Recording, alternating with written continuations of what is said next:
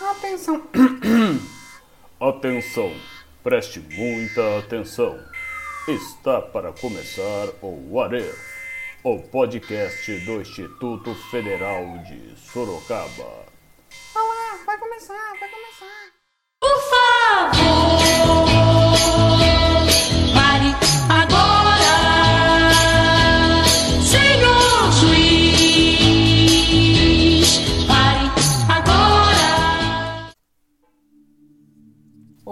todos, aqui é o Joãozinho e sejam muito bem-vindos à segunda parte do nosso podcast, cujo tema é a pandemia e as relações de trabalho.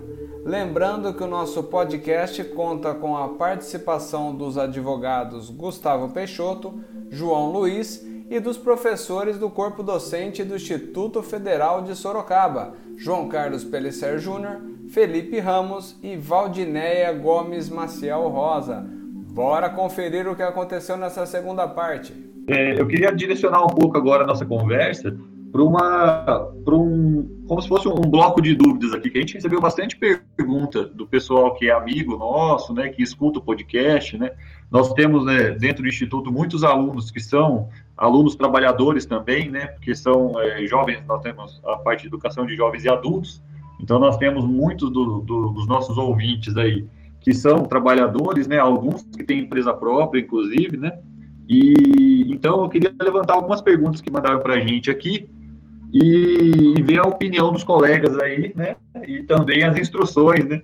Que para dar uma luz para esse pessoal aí que está, como todos nós, estão todos desesperados, né? Diante de alguma, alguma, algum guia, tá? Bom, primeira pergunta então que eu queria fazer aqui, né? Foi uma pergunta enviada pela nossa ouvinte, a Aline, né? Que é amiga nossa também.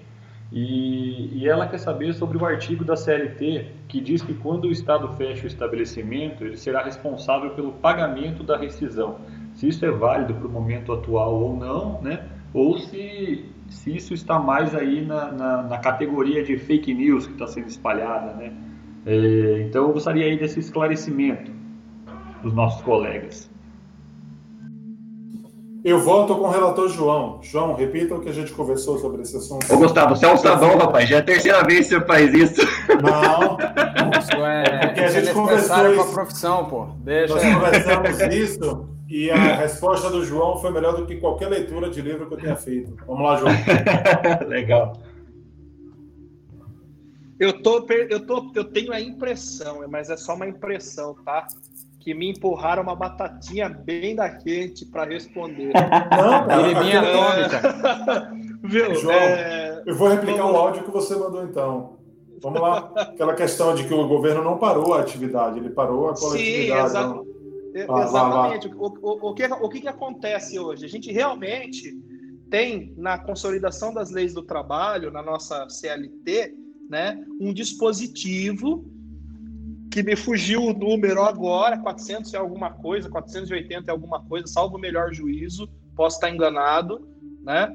É, que diz que nos casos em que o Estado é responsável pela cessação da atividade econômica, e essas pessoas que estão dizendo que o Estado deveria arcar com essa circunstância de parte da indenização dos valores, com base nisso, né? É, na minha visão é equivocada, porque a situação que a gente vive hoje é uma situação extraordinária. Não, não é- o Estado não está encerrando a atividade por vontade dele mesmo, e sim por conta de uma circunstância que é mundial, que é uma pandemia, um ato, é um caso fortuito, de força maior, ato de Deus, se vocês quiserem chamar dessa forma.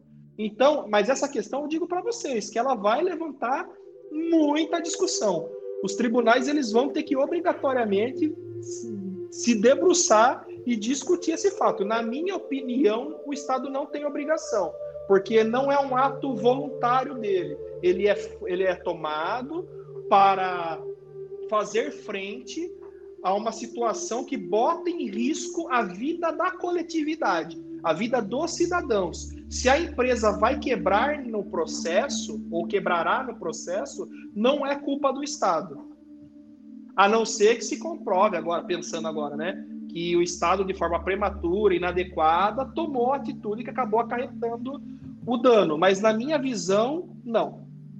Até porque é um tiro no pé do próprio Estado, né, João? Se ele faz esse tipo de coisa, tá a prova aí do déficit de arrecadação, né? Fechar o, o, o meio produtivo é, é a pior estratégia que o Estado poderia querer, né? É, então, mas quem que vai fazer isso de forma consciente, gente? Exatamente. Ah, vou, vou acabar com o Brasil. Vou fechar tudo. Não existe isso, entendeu? Sim, o, esta, é. o Estado, o Estado, ele ele tá tomando uma atitude, ele tá tomando uma medida de natureza excepcional, né, com uma finalidade maior, gente. Então, mas a pergunta é, é lenda urbana esse negócio de que o Estado tem que pagar? Não é lenda urbana, não. Está no artigo 486 da, da CLT, da Consolidação das Leis de Trabalho. Existe, de fato, essa previsão, entendeu? Que a indenização fica a cargo do governo responsável. É que a discussão que a gente travou e que o Gustavo né, pediu para que eu falasse é justamente essa. A gente não é, não é um ato voluntário estatal. É uma reação a uma crise mundial, uma crise sanitária mundial. Sim, exatamente. É muito, é- chega a ser força maior acima do Estado, né? Tá além Não, das mas a- vontades do próprio Estado. É, mas a força maior ela tem essa conotação mesmo, É. Felipe. É, a- Ela tá acima. A força maior é o ato de Deus. Sim, é ninguém. é. Eu, eu quis fazer Então, uma tradução bem, bem É. clara mesmo para entender É. o que, que é a situação de força maior. né? É, é Zeus olhando pra gente lá no alto do Olimpo, jogando um raio e você não tendo o que fazer, vendo aquilo cair, entendeu? Não tem, né? Ninguém consegue parar. Você vê, é mundial. A maior potência do mundo também sucumbiu, né, a essa doença. Inclusive, estamos deixando eles para trás aí nas estatísticas, hein? Vai, Brasil. Ganhar é, uma medalha de ouro para nós. É, Muito legal. Meu, mas vamos- pior. É, E assim, potências que já estavam acostumadas com terremotos, furacões, guerras, torres gêmeas. A gente não está acostumado com isso. A última guerra da gente foi contra o Paraguai, lá em 1800 e bolinha. A gente E só tá ganhamos porque a gente chamou o irmão mais velho, né, cara? Senão não tinha é. ganhado também. Pois é. Então, é, é- é- tudo isso é muito novo, inclusive para a parte jurídica. Legal. Bom, eu vou então passar para uma outra pergunta aqui que o pessoal mandou. Agora eu acho que entra mais no, no de cunho de interesse do empregado, né? Que eu recebi uma relação de perguntas aqui bem específicas, né? O, o ouvinte foi o Lucas, aí conhecido do, do João e, e meu, né? É, ele queria saber também, ó, se eu for demitido nesse período, como fica o meu FGTS que a empresa foi autorizada pelo governo a não recolher? Essa pergunta a gente falou um pouco mais cedo, né? Na sequência, ele fala: para cálculo de verbas rescisórias, deve ser usado o meu salário integral ou reduzido com autorização do governo? Deve ser utilizado o salário integral, o salário que ele recebia, certo? É, é, antes dessa redução. Lembrando que se ele for reduzido, se ele for demitido durante a redução ou durante a a- o período de estabilidade que ele tem após a redução, a empresa, além de todas as verbas, multa de FGTS, aviso prévio, é, décimo e férias proporcionais, vai ter que pagar também uma multa que pode variar de metade até um, um até 100% do salário que ele recebe. Ele tem direito a mais essa multa. Então Certo. vai ser calculado em cima do valor reduzido que a empresa estava pagando, é o valor normal. Legal. Isso é um benefício, é temporário, até 90 dias. Se ele tiver qualquer tipo de demissão, volta ao status normal. Entendi. Legal que você já até Esse- respondeu uma outra pergunta dele aqui que eu nem vou ter que fazer mais. É. E esse, e esse, regra- e esse regramento, ele tá nas MPs, né? Ele vem, é um regramento que vem nas MPs. lá, Isso, pra eu- garantir- eu fa- Eu falei, eu respondi como se ele tivesse já, essa redução fosse já aplicada em MP. Eu entendi assim a pergunta. Certo. É difícil falar com um advogado, eu peco muito nisso. Você tem que contextualizar bem a, a- pergunta, assim, ó, nessas situações, entenda-se por isso e isso. Eu tenho medo de falar com vocês. Podia falar isso no podcast? Pode, Pode e deve. Advogado nenhum presta. Todo ladrão, tudo. É muito medo, porque você tem que ser bem preciso na, na, na situação, senão. É porque a pergunta dele vem ou o reduzido com autorização do governo. Então a redução eu estou deduzindo que foi em relação ao MP 936. Eu acredito que sim também, o Gustavo, na pergunta, tá? Foi a minha interpretação também. É, mais uma pergunta aqui agora, essa eu achei até meio complicado, né? O dissídio coletivo foi aprovado em assembleia antes da pandemia, mas a empresa não pagou e alega pandemia para suspender o pagamento do acréscimo. O que posso fazer? Caraca. Viu? Não, Não tem deu nada. Não pra tem gente. nada, de, não tem nada de complicado, gente. Não tem nada a ver uma coisa com a outra. O Não, eu achei a situação complicada, cara. Eu tentei entender qual foi o contexto aqui. É, então, o que acontece é o seguinte: muitos, muitas empresas, de forma legítima ou de forma malandra, vão se utilizar do período de pandemia para tentar escapar das suas obrigações. Isso é um fato. O Então, brasileiro o acontece? faria isso? É, acredite se quiser, nós dentro de toda a nossa civilidade, né, alguns poucos, alguns poucos indivíduos, diga-se de passagem, não são todos, porque o brasileiro, né, o brasileiro é um povo honesto, sério, cumpridor das suas obrigações, não faz gambiarra para resolver os problemas. Né? Essa história de jeitinho brasileiro é mentira, tá? É, é- é lenda urbana, né? É, Fake news, fake news, tá ok? Fake news, É. fake news. Fake news, é. Usando um termo mais, mais recente aí do Gustavo. fake news. É... Ai, gente, me perdi no que eu tava falando. Desculpa, ó, culpa minha, que culpa minha, perdão, perdão. Ó, é, É. deixa eu tentar guiar, mas já que eu atrapalhei, eu vou. É, pelo que eu entendi ali, tinha um dissídio coletivo que a, que a empresa acordou com Ah, os tá, funcionários tá, tá, e, mas a, e a crise foi o motivo alegado. desculpa, é. É o motivo alegado para não dar. E eu concordo com o Felipão, é complexo, porque por mais que a gente fez uma piada sobre o assunto, tá? É, a- esse caso fortuito, ele impacta no orçamento da empresa e é polêmico. A- Supostamente. ah, tá. Sup- ah, eu é, estou falando com advogados. Esse caso É. fortuito pode levar a condições que impactem no, no faturamento da Exatamente. referida É. Exatamente, porque assim, o que acontece é o seguinte: o direito do empregado ele não pode ser suplantado de hipótese nenhuma. O que pode acontecer, conforme o próprio, o próprio Gustavo colocou agora de pouco, é que haja um diferimento, é que haja uma flexibilização, é que haja uma redução temporária, entendeu? Por conta do período de crise. Mas a obrigação subsiste. Ah, Então, não, o que mas pós-pandemia, né? Assim, o que eu digo assim, é, Sim, eu concordo deixar com de- você. Se ele deixar de Isso pagar ficaria em hoje, haver. Se ele deixar de pagar hoje, ele criou um passivo trabalhista, gente. Ah, Ele tá. vai Então ser essa, obrigado- essa é a questão. Ele vai ser obrigado a pagar. Uhum, certo. Ele não, ele não pagar com base na, na, na pandemia pode ser uma justificativa plausível, pode ser algo justo, mas não vai livrar ele de pagar. Mas, mas peraí, eu fiquei muito confuso agora. Não, me desculpa. Ah. É assim, vamos supor.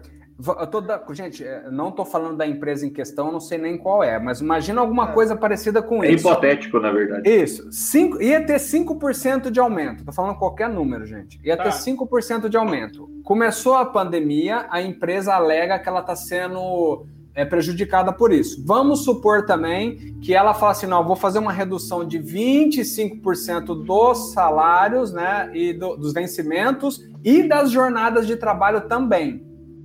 Então você tinha prometido 5% de aumento antes da crise. Devido à crise, você fala: não, vou reduzir as jornadas de trabalho em 25% e os, salários, e os vencimentos em 25%. Como é que fica essa salada toda? Eu fiquei perdidão. Não, então, primeiro que a pessoa vai ter que fazer por escrito isso, né? A empresa tem que fazer por escrito. Isso é uma condição, né, é, obrigatória das medidas provisórias. Toda essa questão, essa amarração com o empregado, ela tem que ser expressa, tem que ser colocada no papel, entendeu? Então, se a empresa colocou no papel a redução, ela vai se beneficiar dessa redução com as obrigações impostas pela medida provisória, e aí ela não é que ela deixou de pagar, a redução ocorreu por conta do coronavírus. Agora, o que eu estou entendendo é que a empresa não fez nenhuma dessas coisas e simplesmente não repassou essa alteração salarial alegando a pandemia. Eu tive essa impressão nessa pergunta. Ah, tá. Não, eu, eu nem Eu, sei. eu também tive a mesma interpretação que você, João. Eu, eu, te eu entendi É. isso também. Que a, Entendeu? a pandemia foi meio que a, a muleta para não pagar o dissídio agora. É, muleta diria cadeira de roda motorizada, né? Na realidade, porque... Foi a maca inteira, né? Exatamente. é. Então, eu entendi isso, entendeu, João? Eu entendi isso do, do- do questionamento. Então, nessa hipótese em que não houve a adesão para alguma das modalidades ali previstas nas MPs, entendeu? Nessa situação, existe um passivo trabalhista, porque a empresa simplesmente deixou de pagar, alegando um motivo justo ou não, não sei, porque essa empresa, a gente pode estar partindo do pressuposto, se é uma situação hipotética, que essa empresa já não vinha cumprindo as obrigações regulares dela, entendeu? E aí ela, porque tem muita gente que está nessa situação, já não vinha, já vinha pagando com atraso, já não vinha recolhendo FGTS, já não vinha cumprindo com as obrigações fiscais, e agora utiliza o período de pandemia para falar, agora, agora eu não vou pagar ninguém mesmo. Entendeu? né? Se eu já não Já, já pagar- tava difícil antes, agora tá impossível. entendeu? Então a gente tem que, na realidade, é, são pinturas diferentes. Então, numa situação em que existe uma adesão a uma das modalidades ali de preservação do emprego, né, seja através da concessão de férias, não, na concessão de férias não, a gente está falando da especificamente da redução salarial. Nas modalidades de redução do, do- da carga horária e do salário, aí você pode falar que não, não houve um engodo em relação ao trabalhador porque é contratual, foi contratada a redução, tá? Aí não existe um passivo. Agora, a partir do momento que não foi feito nenhuma dessas, dessas medidas e a empresa simplesmente deixou de repassar alegando a pandemia, ela criou um passivo. Ela, ela é devedora e ela, se ela for acionada, ela será obrigada a recompor essa diferença. Certo. O, pessoal, então eu tenho mais uma, acho que uma pergunta aqui que, que não foi, acho que claramente né, respondida já pela conversa que a gente teve anteriormente. E, embora eu, eu- o Gustavo no meu responde, o entendimento- Gustavo responde. embora no meu entendimento ela já tenha sido resol- é, respondida de certa forma, né? Se eu Mas- souber, responda, senão eu concordo com o relator. Bora. Exato. É, quais seriam os conteúdos aqui, né, que é, fica a sugestão, né? O registro que é necessário para provar que houve o trabalho de home office em período integral no turno de trabalho que havia sido reduzido junto com o meu salário. Rapaz, que pergunta difícil. né? Vou, vou tentar deixar mais claro aqui. Ele quer, ele quer saber o que ele precisa fazer para provar que ele trabalhou em período Além do integral pactuado, isso, É. acho que foi isso mesmo. Tipo, na verdade havia um horário reduzido, mas ele trabalhou o período integral, né? E aí ele Aham. coloca um adendo. Como deixar claro que trabalhei por ordem superior e não por ser um workaholic ou por querer meter um processinho depois? É, se vocês me permitem, é, é, para colocar no mesmo bolo da pergunta do Felipe, é, tem muita gente indo para o home office ou para o trabalho em casa, né? Tem aquela distinção que vocês já fizeram antes. É, é claro, tirando qualquer cenário absurdo, mas o que, que a empresa também não pode exigir desse funcionário em home office, por assim dizer? Esse funcionário que está trabalhando em casa, é, o Felipe fez toda a ótica dele provar que ele está trabalhando, né, das horas, da efetiva carga, e o que, que a empresa não poderia exigir? Mas é, é como estou falando com advogados, vamos tirar daqui as coisas muito absurdas né, da- disso. né? Vamos pôr um contexto. Mas o absurdo é a especialidade do advogado. Você Ah, queria sim. falar isso, pode responder. não, é porque eu não vou conseguir dar um contexto jurídico para esse o que, que não pode exigir, né? Teria muitas coisas. Não pode exigir que penhore o carro para pagar as dívidas da empresa, ou sei lá o quê, né? É, tirando isso, mas o que, que comumente vocês a- é, apreciam né, na, no exercício da, da função de vocês? Você fala, não, isso as empresas estão exigindo dos funcionários em home office, mas isso não poderia acontecer? Alguma. Não sei se eu me fiz claro. ela não pode exigir que, que o funcionário mantenha a mesma excelência, o mesmo padrão de trabalho, sem a própria empresa, como a gente já comentou anteriormente, lhe oferecer todos os meios para isso. Ela não pode exigir jornadas excessivas só porque ele está em home office. Porque quando a gente fala home office, é, é, a primeira imagem que vem na, na, na maioria das pessoas é a pessoa trabalhando no computador, por videoconferência ou atendimento, mas existe outros tipos de home office, até de, de produção braçal, de produção de peças, que a empresa pode possibilitar que esse funcionário faça em sua casa, desde que ela disponibilize, desde que ela não crie um custo excessivo para esse funcionário. Sobre a pergunta da, da questão de comprovação de jornada no home office, é, empresas já existem vários tipos de sistema de controle de jornada, como eu comentei também no, no, no primeiro, na primeira hora do programa, que eu já sei que vão ser duas partes. É, pessoas que trabalham com sistema. Hoje você já consegue fazer login e sair e, e logout do sistema, que ali comprova o tanto de tempo que você trabalhou para essa empresa. E meios de prova hoje em dia, e-mail, WhatsApp, ligação, todo mundo tem seu celular, tem seu aplicativo que grava ligação, que tem print de WhatsApp, que tem áudios, verificar inclusive através disso como é que esse patrão está tá, tá controlando ou exigindo o seu trabalho, ou é você que está tarado por trabalhar em casa porque não aguenta mais cuidar de filho, não aguenta mais olhar para a esposa ou para o marido, e aí prefere se enfiar no trabalho e depois vir cobrar hora extra. Mas existem sim mecanismos tanto de fiscalização quanto de comprovação dessa, dessa exigência demasiada da empresa. Inclusive, ela não pode exigir que você faça algo fora do normal, algo fora da sua capacidade física ou financeira. Até porque não é porque é um home office, só porque você está em casa, que você vai ter, você vai ter que trabalhar duas, três vezes mais, ter uma produção maior, ou então de repente está muitas vezes até pagando, tendo custos para poder trabalhar. Eu, eu, só acho fazer, eu só acho importante a gente voltar naquela distinção inicial, que assim, se houve, olha só, olha só o perigo. Né? E aí tem muito lugar o que o Gustavo falou também.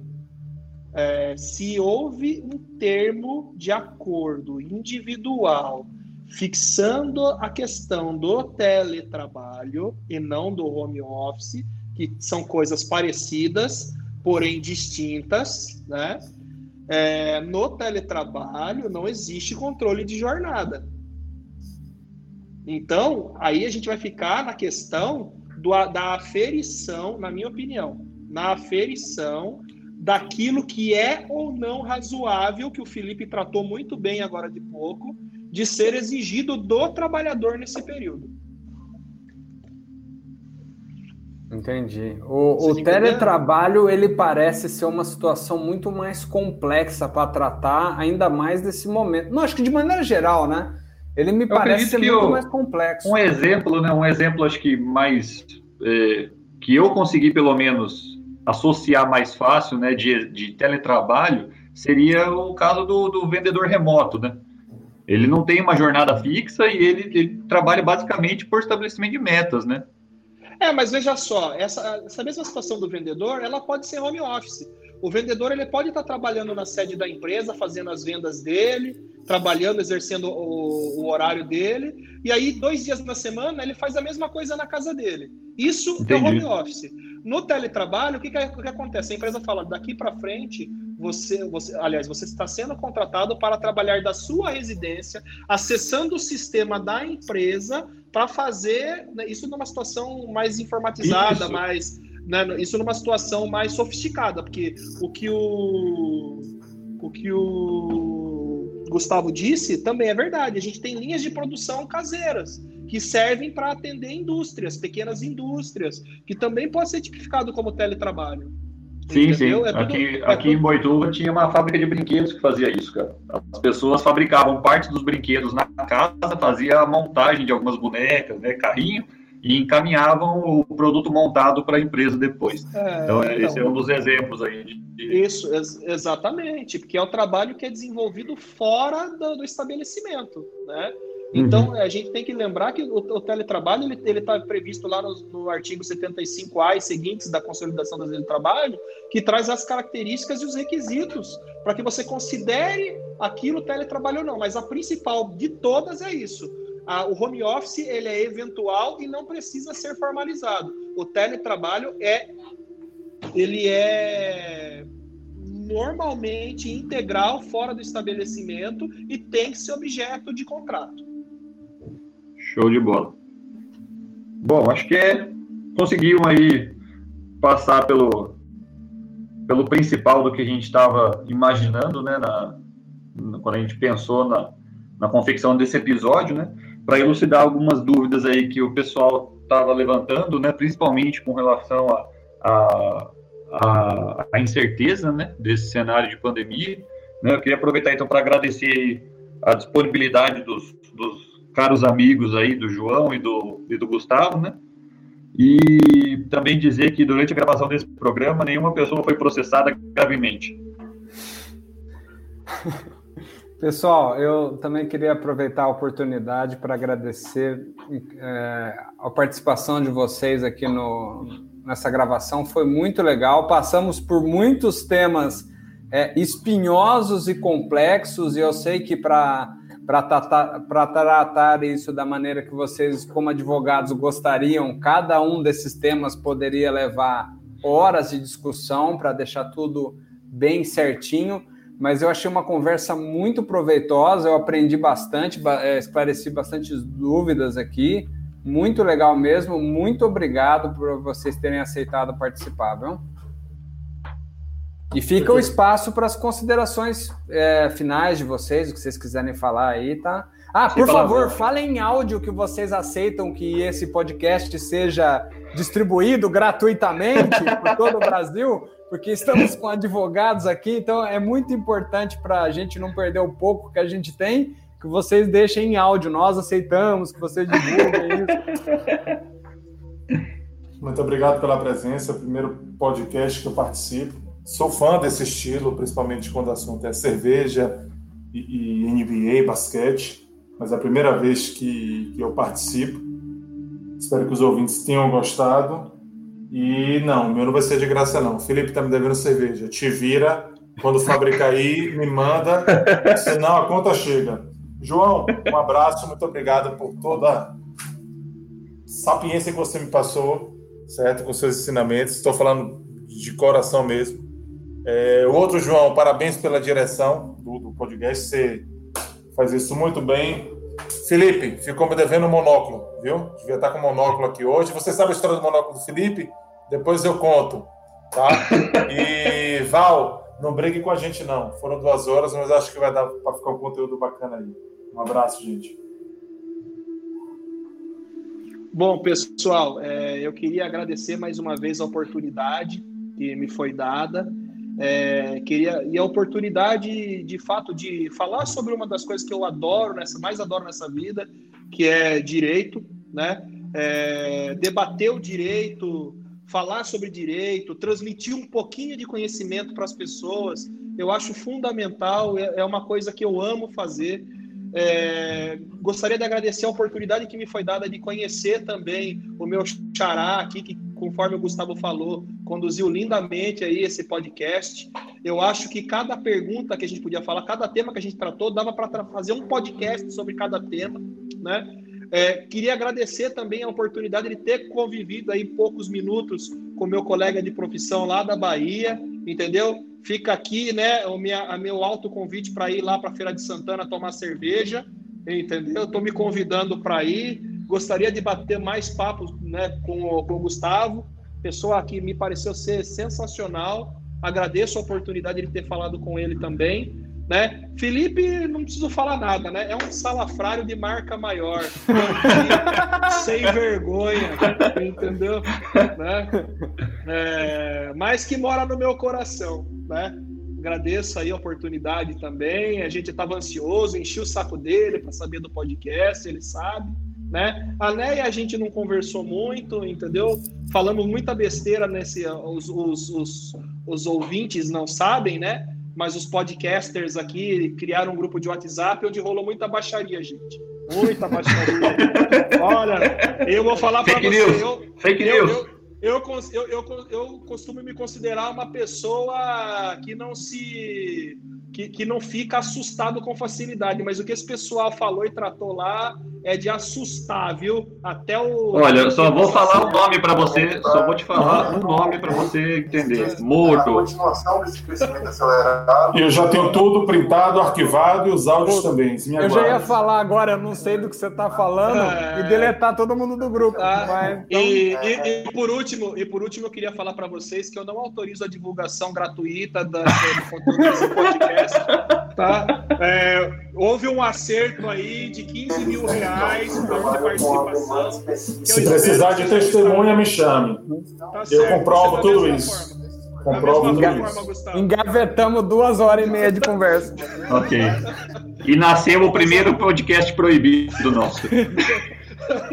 Tá, mas é, brincadeiras à parte, brincadeira, eu autorizo a divulgação sim gratuita. Espero poder participar mais vezes no futuro. Estou à disposição. Foi um barato conversar com vocês. Muito obrigado.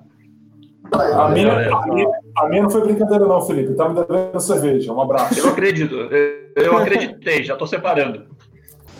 É isso, pessoal. Obrigado por ouvirem mais esse episódio que encerra a nossa série de duas partes sobre os impactos da pandemia nas relações de trabalho.